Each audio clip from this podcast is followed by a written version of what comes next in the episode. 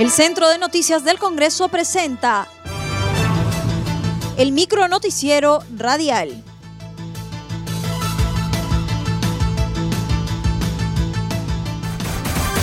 ¿Cómo están amigos? Les saluda Rómulo Vargas. Hoy es miércoles 24 de febrero del 2021 y estas son las principales noticias del Congreso de la República.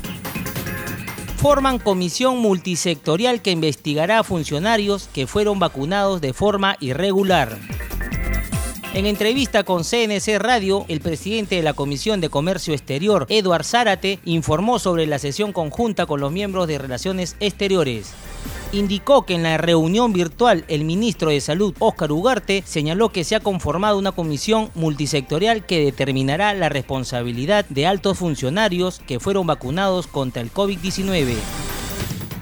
Efectivamente, ayer tuvimos una sesión conjunta con, la, con los miembros de la Comisión de Relaciones Exteriores y en primer momento tuvimos al ministro de Salud, quien hizo un informe respecto a la lamentable situación en la que se encuentra la salud, que, tiene que ver directamente con el tema de la adquisición de las vacunas. Eh, informó de que han conformado una comisión eh, multisectorial de representantes y profesionales de colegios profesionales afines a la carrera médica y con otros funcionarios de alto nivel del Ministerio de Salud con el propósito de hacer un informe previa investigación de las responsabilidades incurridas por los funcionarios en el manejo de estas lamentablemente vacunagate en las cuales en forma irregular, indebida, eh, antiética, inmoral y, delictiva eh, han sacado provechos algunos funcionarios, eh, lo que dice definitivamente la idoneidad, modo y forma de la transparencia de la utilización de los recursos. Zárate expresó que se investiga quién solicitó las vacunas de forma extraoficial para beneficiar a estos funcionarios. También resaltó que hubo abuso de poder que constituye un delito tipificado en nuestro Código Penal. Y acá lo que se está investigando es quién solicitó las vacunas de forma extraoficial para beneficiar a esto a este sector lamentablemente de funcionarios y de familiares.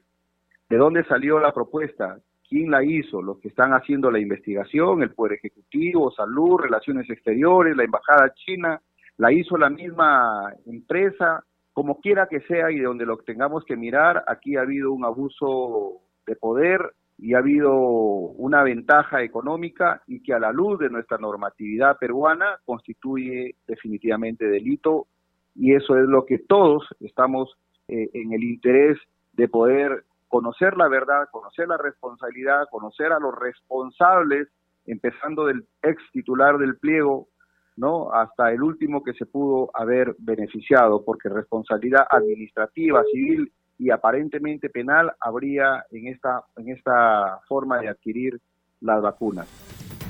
Aprueban informe de calificación respecto de denuncias constitucionales contra Vizcarra, Macetti y Astete. La Subcomisión de Acusaciones Constitucionales aprobó con cargo a redacción el informe de calificación respecto de las siete denuncias constitucionales presentadas por congresistas de diversas bancadas en contra del expresidente Martín Vizcarra Cornejo y las exministras Pilar Macetti y Elizabeth Astete por su accionar en torno al caso llamado Vacuna Gay. Vizcarra podría ser inhabilitado hasta por 10 años para ejercer cargos públicos. En diálogo telefónico con CNC Radio, el integrante de la Subcomisión de Acusaciones Constitucionales, Carlos Almerí, indicó que por unanimidad sus integrantes han decidido dividir las investigaciones del caso vacunas en altos funcionarios en dos aspectos. El primero de ellos por infracción constitucional y el segundo por los delitos cometidos. Eh, creo que ha habido unanimidad para eh, tocar dos puntos dividir en dos puntos el, lo que es infracción constitucional, que es juicio político, y los delitos que han cometido, que son ante juicio político. Estos temas están relacionados con los artículos 99 y 100 de la Constitución peruana. ¿Qué significa? Que ahora el señor Vizcarra va a tener que responder por el tema de infracciones constitucionales, por los cuales se le inhabilitará, es muy probable, y el tema de los delitos que tendrán que ir a la Fiscalía Suprema y al Poder Judicial, la Corte Suprema, para que los procesen judicialmente. Eso es a grosso modo lo que se ha discutido y lo que queremos es que sea en un, un plazo inmediato, sumario, sumarísimo, para que se vea en la Comisión Permanente. Afirmó que entre los delitos a imputar al presidente Vizcarra pueden ser por incapacidad moral, aprovechamiento indebido del cargo, colusión, entre otros. En otro momento dijo que en caso se le inhabilitara a Vizcarra sería hasta por 10 años para ejercer un cargo público.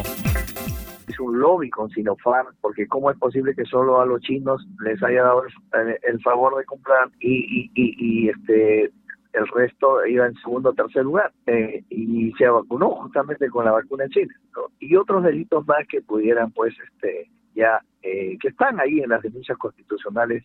La inhabilitación eh, yo creo que es muy, muy probable porque hay una evidencia, hay una objetividad. No es la primera vez que el señor Vizcarra miente al pueblo o oculta actos y, hay una colusión con otras personas más. Y en ese sentido, la inhabilitación sería hasta 10 años ¿no? Eh, de votarse en el Pleno antes de las elecciones, antes del 11 de abril aprueban por insistencia de ley que protege de la usura a consumidores del sistema financiero.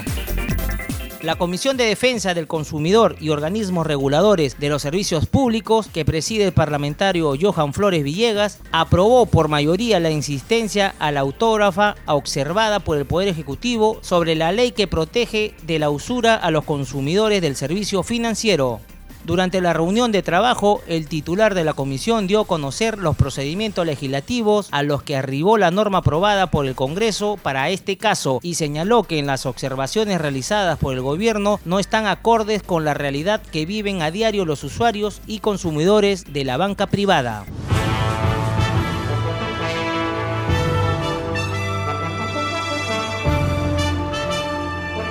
Hasta aquí el micro noticiero radial del Centro de Noticias del Congreso, una producción de la Oficina de Comunicaciones.